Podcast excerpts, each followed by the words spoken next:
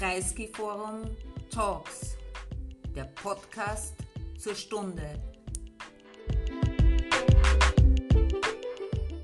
Uh, I'm very glad to introduce to you Omar Mohammed from Mosul. Uh, generally, he is uh, in- introduced as a historian from Mosul. I am a historian. Yes, but of course there is very much more behind than that. Um, he has become um, known worldwide uh, as the anonymous writer of Mosul Eye, of course, the blog that, that documented the life in Iraq's second largest city under the occupation of the Islamic State. I mean, three years from 2014 to 2017. When it happened in 2014, I never thought it would last for three years, I have to say. However, um, Omar's story does not stop there. It's not like ISIS gun mission completed. Um, today, he continues to follow uh, the recovery of the town. Uh, but even much more than that, uh, Mosul Eye has become a medium for civil society, uh, a tool for citizen activists uh, to communicate uh, developments and difficulties and achievements of Mosul. Uh, and of course, we also have to say uh, Omar also continues his academic work Yes. as a scholar, uh, his research also on the history of, of Mosul. And I think you are living in Paris now, no? Kind of. Kind of. You will perhaps tell us. I can only repeat what I said several times uh, during these uh, very dark years of the occupation of Mosul. I, don't think we fully grasped at that time what was happening, really, in, Ju- uh, in June uh, 2014 when we had this news about uh, a terrorist militia. I mean, overrunning a, a, a city of, of several hundred thousands of inhabitants. And uh, it was utter madness, and as I said, it, it lasted for, for three years. Uh, the price for the liberation was very high, and it was also high politically, as we see only now. I mean, Yes. and I am sure we will also talk about it. Um, yeah, let me let me tell you a short story that perhaps also you don't know. Um, as I mentioned in my tweet, today is the Opera Ball in the Opera House, the famous Vienna Opera Ball. And after it was relaunched, uh, I think it was 11 years after the, uh, the Second World War, it was cancelled only once. And this was in 1991, uh, during and because of the Gulf War, of the Iraq War. And I still, uh, by uh, hindsight, I find it amazing. I mean, they said uh, they could not guarantee the safety, the security of, of the guests. But I think it also had to do with uh, the shock about such a huge war in uh, not so far away. And uh, however, it never happened again. Not during, I mean, the Balkan Wars, Yeah. which started only a few years later. I mean, really at, in our neighborhood. Uh, also, all these wars uh, we are witnessing after 2011, the terrorist campaign also of ISIS in Europe, and so many other things. So, I mean, unfortunately, there is no moral to this story I'm telling you. Only perhaps we, we got used to it, or, or I don't know. But I wanted to tell you, I mean, it was Iraq why on the 7th February of 91 uh, the opera ball was cancelled. So, but now the floor to you, and we are Thank you. looking forward to your presentation. Thank you so much. And it's a great honor to have finally meeting you personally after all of this communication over Twitter. Uh, now, uh, the people in the street, when you speak to someone, oh, I know you from Twitter, you, you know him from Twitter, our communication is changing completely, and it's mm. kind of changing also our understanding of the reality. And this leads me to the moment you mentioned is no one was able to understand what happened in June 2014 when uh, more than 3 million people of a city were sleeping in the night and all of a sudden a group of 300 uh, um, armed men equipped with uh, uh, new cars, modern cars with uh, new weapons, uh, with dark and black clothes and flags. They took over a whole city and they changed the history of this city forever, unfortunately. But I will not speak about these moments because I didn't only speak enough about them, but I live with that moment almost every day. Uh, that I see this in, I don't know if I can call it dreams, but it's mixing my reality with my dreams. That I see these events almost every day. Whenever I see something, I compare uh, what if this happened in Mosul and what if this uh, uh, uh, occurred in, in, in that moment of the history of Mosul and will we be able to prevent this from happening in the history? Unfortunately, history tells us that it's impossible to prevent such events from happening after they happen.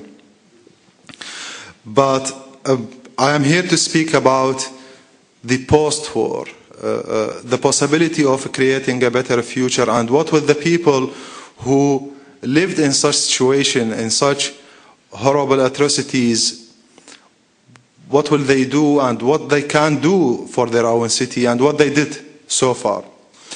Um, since the uh, liberation of the city of Mosul in July 2017, and we, and probably many of you have seen the, the destruction that happened not only on the phys physical uh, uh, uh, aspects, but also the destruction of the roots of the society that destroyed every single ties between the people to the extent that no one is again identifying even their neighbors or identifying no brother can identify his brother uh, uh, morally socially uh, intellectually it changed everything about the people, about themselves, that they have even stopped identifying their own personalities.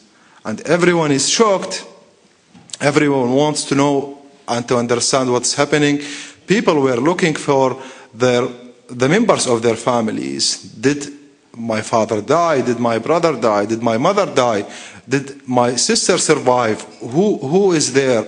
asking about their neighbors, asking about the stories of, uh, uh, uh, of a neighbor or a story of the market where they used to exchange normal stories, ordinary stories, probably stupid stories, but they had meaning to them. Um, when this happened, when this liberation came, and the people found that they can actually do something for their city and they started, when they looked at the Iraqi government, that the government liberated the city, but the government of Iraq didn't seem that it cared about what's coming next. And the people were looking at, uh, and it's, it's also interesting that uh, if you go to Mosul that, and you talk to the people, everyone will tell you about Marshall Plan. Everyone knows about Marshall Plan because they ask like, will we have the same movement and that our city will be rebuilt? But actually it didn't happen, unfortunately. So the people started social initiatives that didn't only help rebuilding small parts of the city, especially the old bazaars, because the old bazaar of Mosul that is located in the west side uh, on the shore of the river, uh, uh, it actually functioned throughout the history as the uh, heart of the social cohesion of the city, where everyone meet with everyone. I don't want to make Mosul looks like like a, a kind of an exceptional city, but it was exceptional. Although we had this kind of uh, Christian neighborhood, uh, uh, Jewish neighborhood, but this was the urban system of that region. But where the people meet, they meet in the markets in the bazaars. So the people themselves understood that in order to get back our society, in order to get back our social system again, we should start with the old bazaars, with the, with, with the old market. And they did. And we had several families, notable families in the city, and they have the system of the endowments that helped uh, uh, making this mission easier. So a family would decide to rebuild their uh, uh, the markets they own, and they give one year, uh, uh, one free year for the tenants of the shops, and they will not have to pay. Just come back to your city, and it started happening.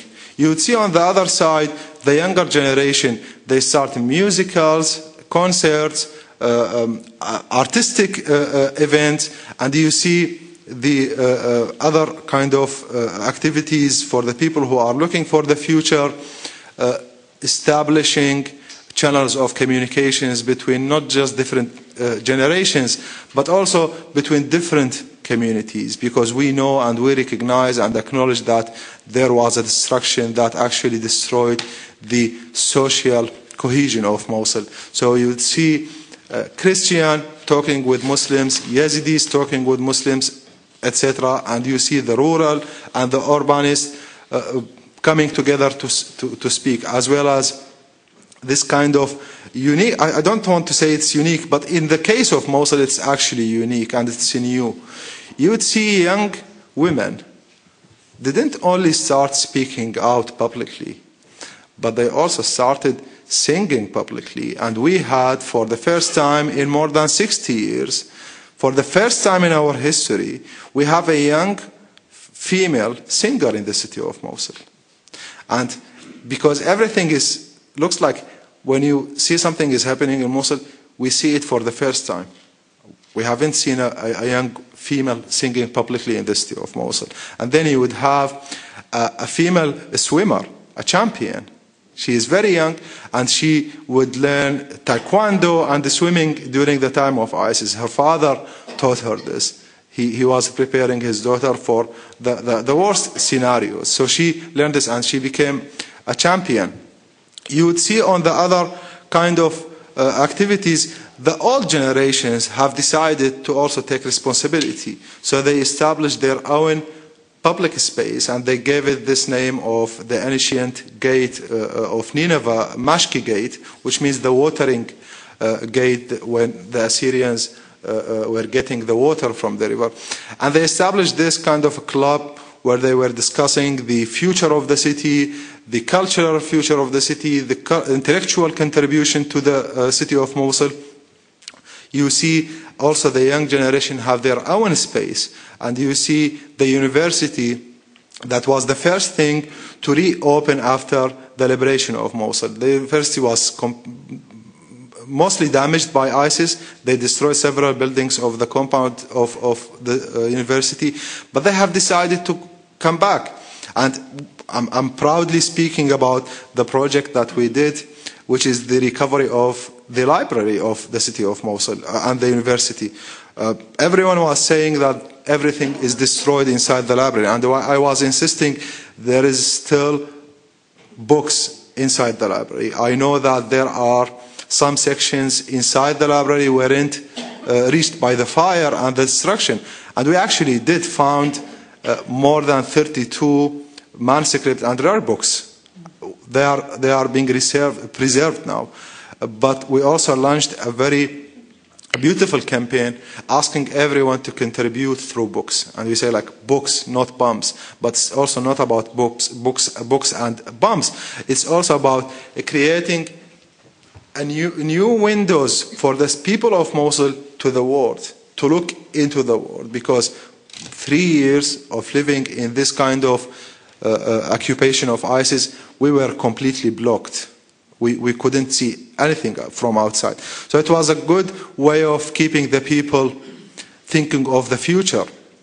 But with all of these positive things that's happening in the city of Mosul, it's, it's on a very small scale. It's a, on a very small level. It's, you wouldn't see, when you look at the city of Mosul, you wouldn't see that there is a big recovery there is a beautiful reco recovery, but it's very small because there are other things that are impossible to be recovered by the people or rehabilitated by the people. For example, the uh, uh, infrastructure of the city is still damaged. Five bridges have been destroyed during the battle, weren't uh, uh, uh rebuilt.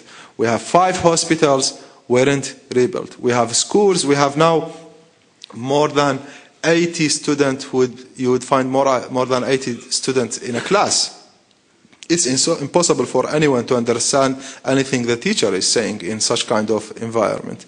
Uh, we have the, the, the, also the biggest and the largest challenge in the city is the transitional justice. It doesn't seem that there's justice in the city. Uh, uh, the problem and the uh, um, case of the Yazidi community in, in, in, Mosul, the deportation of the Christian, and this question is still very difficult question to answer. The case of the victims of ISIS, the victims of the uh, uh, battle who, who, who, were killed during the Battle of Mosul.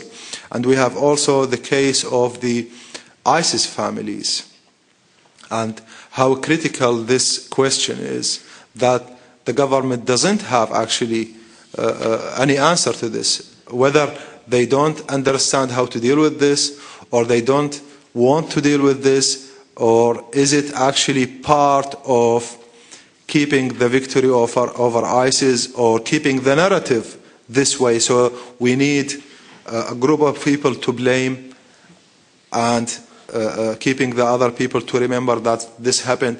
Then we need these people to always be remembered as those, as those who destroyed our country, uh, which is very dangerous to do because if you look at the development of ISIS propaganda now, you would see that ISIS has stopped playing on the religious problems and religious uh, ideology. ISIS is more uh, focusing on uh, uh, uh how the Iraqi government responded to their families, like women being raped on daily basis in the ISIS families camps, children being taught only hate, only how to hate, and it stopped being just killing as ISIS used to say, we kill, kill the non-Muslims and the infidels.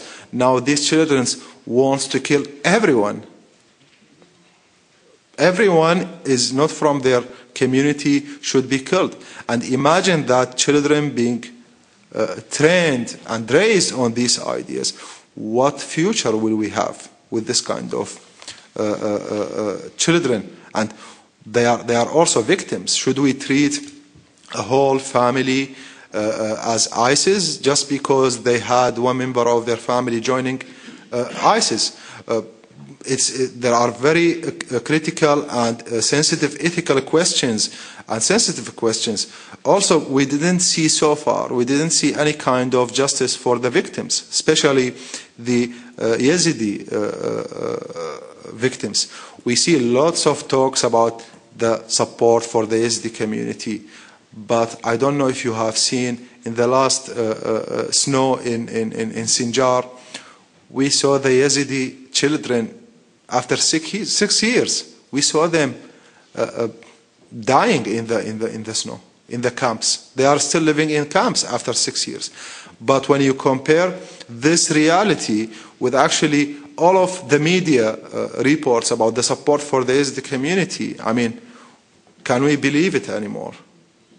Is, is the support is just in the media? We need, and I, I have always argued for this and, and uh, trying to advocate for this. Although it's a very different context, but we need another Nuremberg moment in Iraq.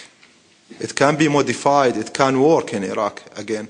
Because if we don't have this kind of justice, uh, I'm not sure that we can uh, move forward. And most importantly, in order to have a better future, we have, we have to set up a new system of education, especially dedicated to remembering the victims and remembering these crimes. Uh, uh, people and the next generation should remember. I was a victim of being uh, ignorant of the history and uh, uh, uh, that no one told me what happened in the last 60 or 70 years in my country. That I only read the narrative that was written by the government. I didn't know that in the 50s there was a massacre. I didn't know there in the 30s there was another massacre. I didn't know that uh, uh, in the, in the uh, late 19th century there was another genocide. I didn't know about all of these crimes. Why the next generation, generation should be also blinded?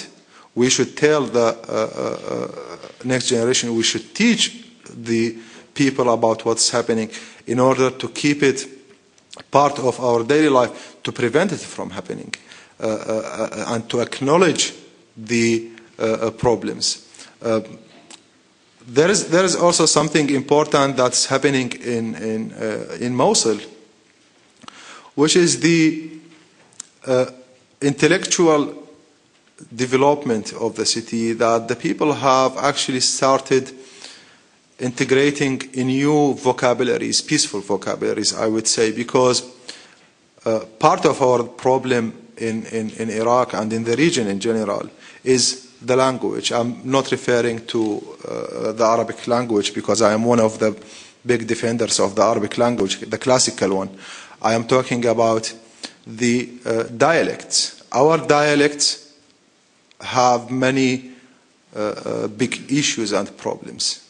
Uh, the way we address women, the way we address the different, the way we address the uh, new change, the way we address the change itself, all of these concepts and vocabularies preventing our mentality from accepting the change or preventing us from contributing for a, bet a better change. But with all of these developments happening in the city, I think and I feel, uh, also documenting this, I see the the young generation is trying to, to get out of these uh, uh, uh, linguistic problems that actually affecting the society directly, and they are creating a new dictionary of vocabularies, their own vocabularies that helps them to accept the other. To the extent that it was impossible 10 years ago, not even just under ISIS, 10 years ago, it was impossible to speak about the Jewish community in Mosul. I mean, who would speak about having Jewish community in Mosul in that time? It is impossible. You will be easily accused of, oh, you are uh, working for Israel. But now you would see the people are remembering the Jewish community. And I'm using the Jewish community here because in our context it's a very difficult question and uh, people have been uh, blinded about what happened in the in the 40s, late 40s, when the deportation happened. Not everyone knows about this, and some who know might deny that even this happened. But now the people have found the truth themselves through the uh, open access to, to knowledge, and it's helping because if you don't have many different elements in your society, you will always look into one side. And what we need in, in, in, in Mosul, and we thankfully and, and happily seeing this happening, is it's happening that the people are looking toward tolerance, more tolerance, more collaboration for a better future. Uh, on the, on the uh, um, cultural heritage uh, uh, uh question that was actually complete, not completely, but let me say 80% was uh, destroyed uh, by, by uh, whether ISIS or during the liberation uh, operation of Mosul, there is little being done about the reconstruction. Only few projects have been operated so far to reconstruct uh, buildings. For example, the uh, symbolic and the very important historical site in Mosul, which is the uh, uh Nuri Mosque and the uh, Hadba Minaret or the Hamd uh, minaret that was it's the, the, the mosque where uh, the so-called Baghdadi uh, announced uh, his caliphate, but they also destroyed it after they were defeated. It's being reconstructed by the UNESCO. also, it's important that we have two churches have been uh, put on the list of the reconstruction. The Latin Church, uh, also known as Al Sa'a, and we have the uh, Al Tahira church. But it's interesting that there is less interest in the Orthodox church, the Christian Orthodox community. You would see that only focusing on the reconstruction of the Catholic uh, Church. It's also another question of how the international intervention in, in, in Iraq, especially the reconstruction, is also uh, politicalized and uh, uh directed in somehow. Uh, we have, uh, thankfully, the Yazidi shrines. Some of them have been reconstructed while the city of Mosul, the, the old part of the city, is still suffering from the destruction. The corruption in the city is actually very big. That uh, after the liberation, the size of 18 football fields have been demolished to the ground because the former governor uh, was planning to invest with the support of the Iran-backed militias in this area, and they wanted to open restaurants, etc., etc. They actually erased the oldest part of the city of Mosul, where the city began 3,000 years ago. They demolished this to the ground. It wasn't completely destroyed, but they removed it totally. Uh, I mean, it's, it's, it's, sometimes it's so amusing speaking about the recovery of Mosul, but when we look at the reality, there is recovery is happening, but the challenge is much bigger. And we actually need to rethink of the international, especially the international uh, uh, uh, uh, reconstruction, the international support for the reconstruction and how it's working and how they should actually coordinate carefully with inside Iraq because we have seen that most of the, uh, uh, not most, but much of the international donations actually went through uh, to Mosul but then through the corruption, it went to the Iran-backed militias. And I'm not sure that the European uh, donors want their money to go to the militias. Uh, they, they, they, they give these donations in order to help Iraq to uh, build and stabilize its states, not to, uh, uh, uh, through the corruption, to have it in the wrong hands.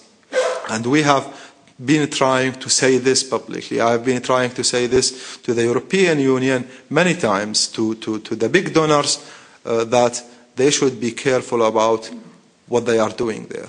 And I am always advocating the idea of having an international committee. If, if Marshall Plan is impossible to happen, again, if uh, Nuremberg moment is impossible to happen again. Let's find an alternative. Let's find something new uh, uh, that can meet the requirements in, in our days. Because if we, if, if the, the, the chaos and the violence circle keeps going and growing in that region, it will affect everyone. It will affect the regional uh, uh, uh countries. It will affect the world in, in, in general because ISIS and these kind of groups, they are, they are like the virus. They grow in these kind of weak uh, areas. And they always find reasons to recruit more people. And imagine a family that raises its child to become an adult, 18 years, and then ISIS would take this boy and make him a criminal who will commit crimes, might even kill, kill his friends, just like ISIS did. Many, many of those who joined ISIS in, in Mosul, whom I actually knew because they were from our neighborhood, they were from the city, they were from the university, many of them killed their own friends, or they killed members of their family, or they killed relatives. So imagine like how this kind of experiment that ISIS is, is, is using and this kind of obedience to the order of ISIS is growing. Uh, uh, I think if we, if we want to think of a better future, it's very important to help uh, uh, uh, Iraq and Mosul especially because it's the most suffering city in Iraq now to uh, quickly recover the city and rehabilitate before ISIS finds its another chance. Thank you.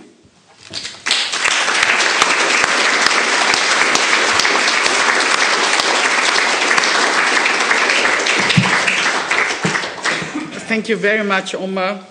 Uh, while you were speaking about what would be, I mean, uh, important to do, the infrastructure, education, uh, justice, the big issue of justice, and uh, what you said was very interesting. That uh, you even have the suspicion that this group of ISIS people, this ISIS family, have a certain function in this yes. society. Know? Yeah. But uh, while you were speaking, I, was thinking, I mean, how can this Iraq of today, as we see it daily, I mean, in yeah. turmoil, how how can they, I mean, uh, achieve such uh, such a thing? I mean, uh, do you think? I mean, we are um, because I know, of course, that you are observing very closely the demonstrations yeah. and the protests in the south and and uh, uh, today, I think uh, the prime minister designate said uh, that the new government would be ready on, on Monday. Perhaps. Yes. I mean, do, do, you see any hope that they can handle this uh, with this new government? Will yeah. the new government I mean, be accepted? So many questions. Any, any talks about hope in Iraq, it's, it's very tricky and it's, it's very, because we might talk about hopeful moments in Iraq in the next few days. And they happen, these hopeful moments, they achieve something, but after one week, everything collapses. It's a very fragile system. A system was established in 2003, and its main function was to prevent any positive change from happening. That was the main mission of the 2003 order a system that is incapable. The, after 2003, the order? In, yeah, mm. it's, it's the, the order that was established after, after 2003, the, the, after the uh, invasion. And mm-hmm. the order that was established on sectarianism, on the okay. division. Mm-hmm. Yeah. Mm-hmm. And a system was established, as I said, of not being able to produce any change it's, it's incapable of producing anything. This system can never work out of the circle of that system. Mm. It cannot survive without the, uh, uh, this uh, distribution of power between uh, sects, uh, uh, Christ, sorry, Shia, Sunni, Kurds, Arabs, Turkmen, quota, two seats for women, the rest is for men. All of these and you have to have a backup. Uh, uh some of them go to Turkey, the others go to Iran, others on the uh, uh, US side, and then you have the oil question. All of these problems haven't, like, they are not new in Iraq. They, they were established, and they weren't like just something happened. They actually were systematically established in this order. What's being misunderstood about the current protests in Iraq is that they think that the people are calling for reforms. It is impossible to reform this system. You cannot reform such system because reform means just replacing uh, the players from this side to the other side. But what the people have understood and have recognized after all of these years of chaos, violence, these kind of circles of, of, of shedding blood for, for, for stupid reasons, for I mean, killing people for their names in, in, in, in, in, in this century, I mean, what's this?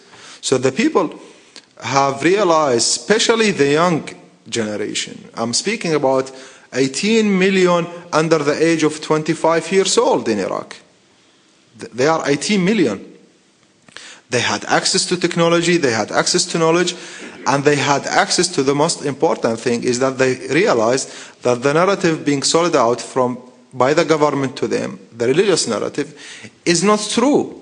Why shouldn't I trust someone from another sect? Why should I only trust people, even if they are corrupted, only from my side? What is this? It's stupid for them. So they said, we will no more believe this narrative. And they are asking for taking down the whole system and replacing this system with a new reality in Iraq. And this actually is going to take a very long time. And it, it, it, it actually was met with very uh, uh, horrible violence from the side of the government that they killed 700 protesters. uh, more than 25,000 wounded. They are using extreme weapons against peaceful protesters.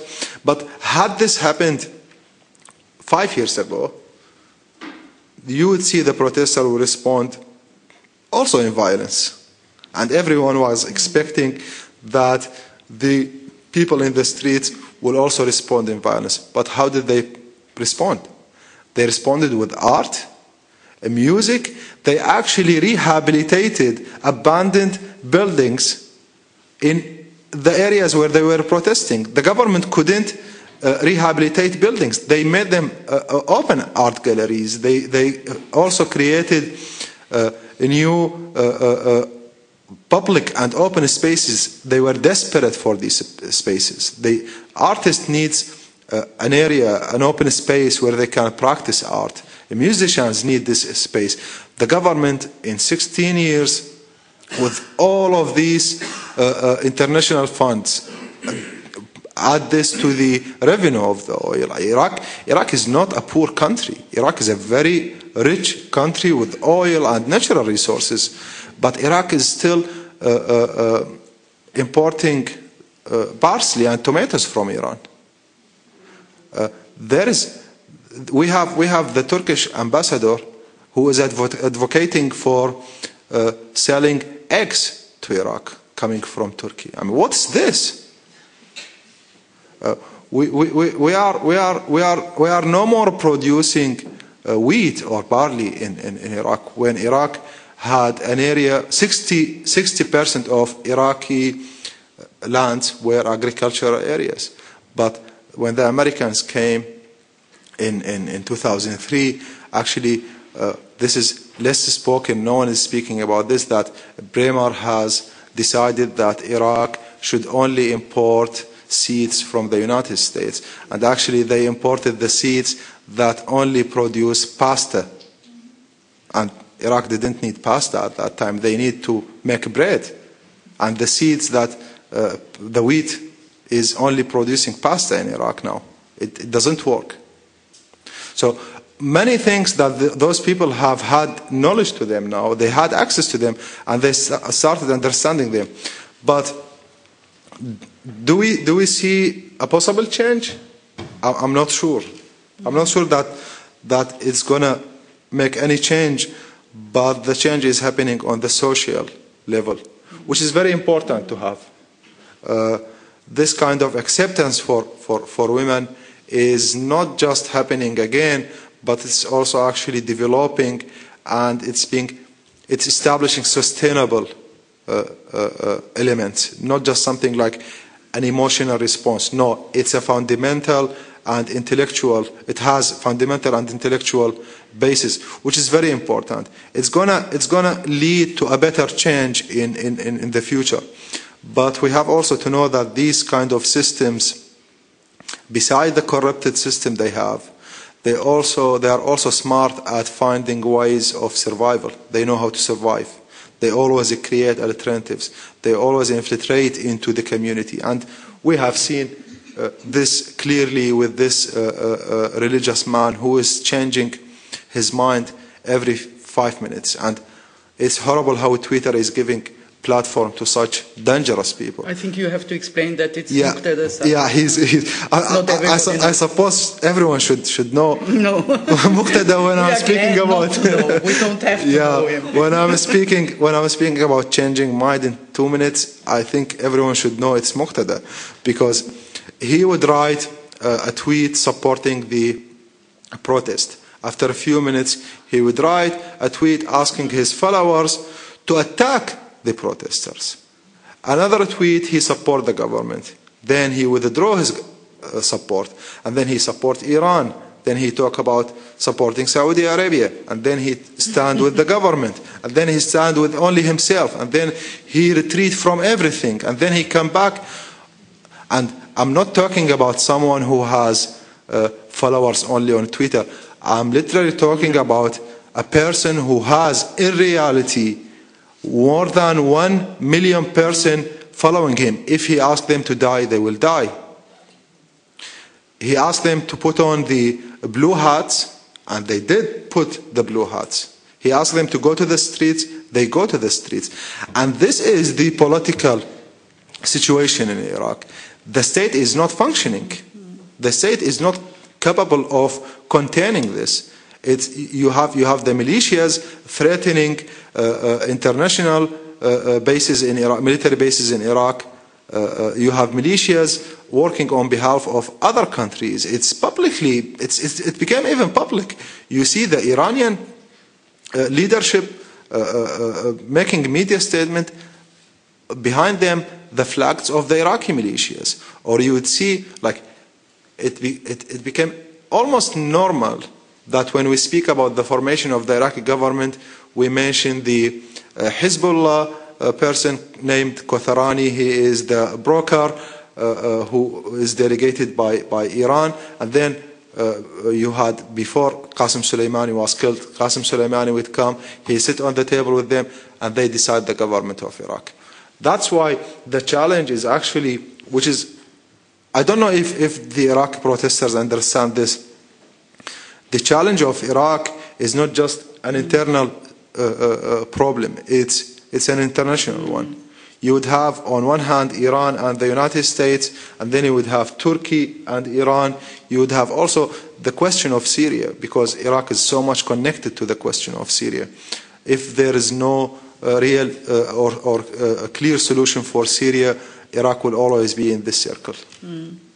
Tell us about the, the relationship between Mosul and these protests? Because, I mean, uh, if you look at the map, it seems a little bit like it starts in Baghdad and it goes down to the south. Uh, yeah, I mean, you, you, probably you probably have heard of the 2013 protest that was met with similar violence. Uh, it was the um, at that time was Al, Maliki. He was the uh, prime minister, and he uh, uh attacked the uh, protesters' camps. He killed many of them. It, it, was in the early morning. He killed many of them. Uh, they were demanding the same. Actually, they were demanding the same demands. they killed them he sent the security forces, and then, as a response to this, some of the uh, uh, uh terrorist groups took this as uh, an, an, excuse to uh, attack the uh, government and the security forces, mm. and they put this on behalf of the Sunni people. They say this is for the for defending the Sunni people. And then 2014 happened. The uh, governmental narrative is because the Sunnis protested, look what happened, ISIS came. After the liberation of Mosul and during this kind of protest happening in Iraq, which is mostly happening in southern Iraq, I don't want to name it just as a Shia because you would have people coming from other cities there, but in, in reality, in political reality, it is the Shia population that is protesting in southern Iraq the people of Mosul, Anbar, and these cities were occupied by ISIS, they cannot protest because if they do protest, they will be accused that you are protesting because you want to bring ISIS back. So there is a very big gap, and those people are trying to stop this narrative from growing. Some of them did protest, and they tried, special students, they were actually arrested and were charged with terrorism but they, later they were released. Uh, there is also something important apart from this is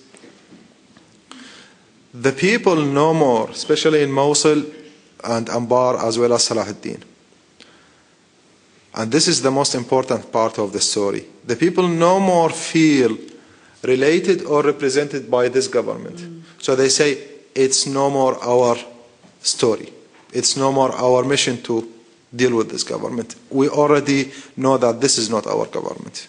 We cannot believe, we cannot trust in this government, which means that, that this is creating a very, a larger gap between, between these cities and, and, and the Iraqi government. Very depressing. It is, yeah. yeah. Uh, one question before I, uh, you, see, you see, I cannot stop, but then yeah. we will involve the audience. But of course, it's, it's a question that perhaps would also come up anyway.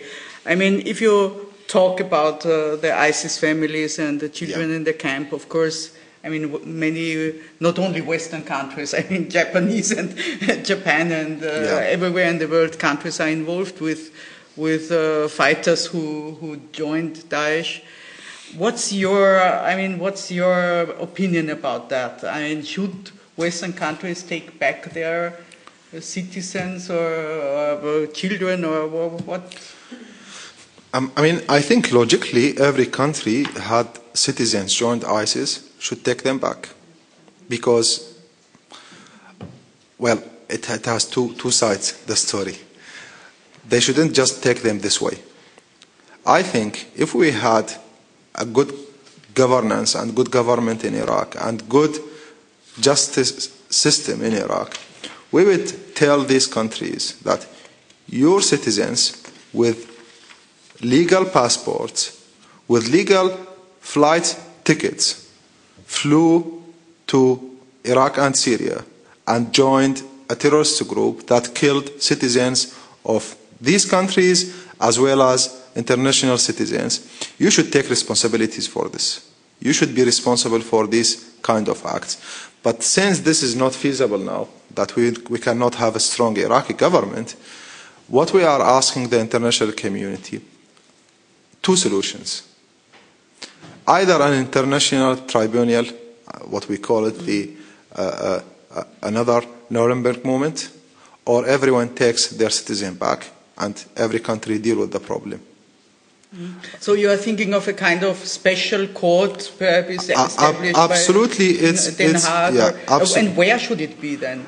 It should uh, in Iraq, absolutely in, in, Iraq, in Iraq or, or, or Syria, or, or choosing choosing choosing a very symbolic uh, uh, location for the tribunal because it's not just about dealing with the question of ISIS families or the, the remnants of ISIS fighters or terrorists.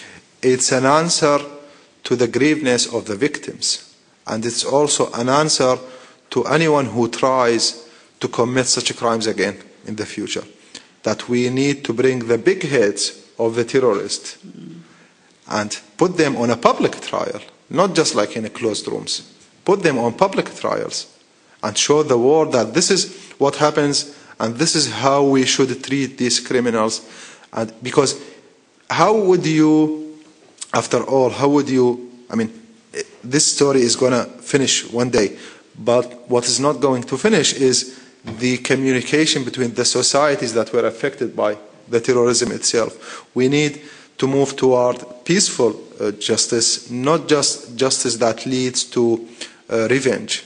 And in order to establish this, I think I think the best way is to start with an international tribunal mm-hmm. and the international community share responsibility for hosting these criminals until until they find another, another solution. I think I think this is this is also has been discussed many times uh, and it was also uh, uh, offered by Sweden to the mm. European uh, Parliament. But I think it's also very difficult without two. I mean, you could cooperate with the Iraqi government as bad as it is, but how can you cooperate with the Syrian government, for for example? No? Yeah, it's so it's it's it's, very, it's very sensitive question. It's, I, I, I, I don't disagree on this, mm. but uh, denouncing citizenship and leaving responsibility, taking responsibility away from this uh, uh, uh, terrorists because they joined ISIS and you stop caring about them because they are you, you think that they are no more your citizens uh, putting the weight on the other. I'm, I'm referring here to, to the British case for example. Uh, just denouncing the, the citizenship is not a solution. mm. And whether whether they have they have children or not those children were born there or not it's another question. But what we have to start first is, I mean, they have to show that, and also there's, there, it's, it's an answer to a very important question, by the way, which is ISIS is somehow using, and the people who are trying to understand what happened, they say, we think that these terrorists were sent on a one-way ticket, that something happened that helped them to, to go, or a blind eye that allowed them, allowed them to, to leave. You I mean, mean- that the, Yeah, I mean, from their we countries. to get rid of them? or, No, uh, no, yeah, I mean, this is what the people say. Like during the Crusades, Yes. when all these uh, European youth went Oh, to the Holy oh, Land. Yeah, they say they say they were. This is this is the public discourse. They say they were sent on a one-way journey, no return, and this is what what the, what's growing. I mean, this kind of uh, uh, uh, narratives they grow easily between the people. If if the international community wants this narrative to grow and to create same problems, uh, I think they should stop taking responsibility. But if they want to find solutions, it's important that they have their responsibility. And after all, they were radicalized here and not there.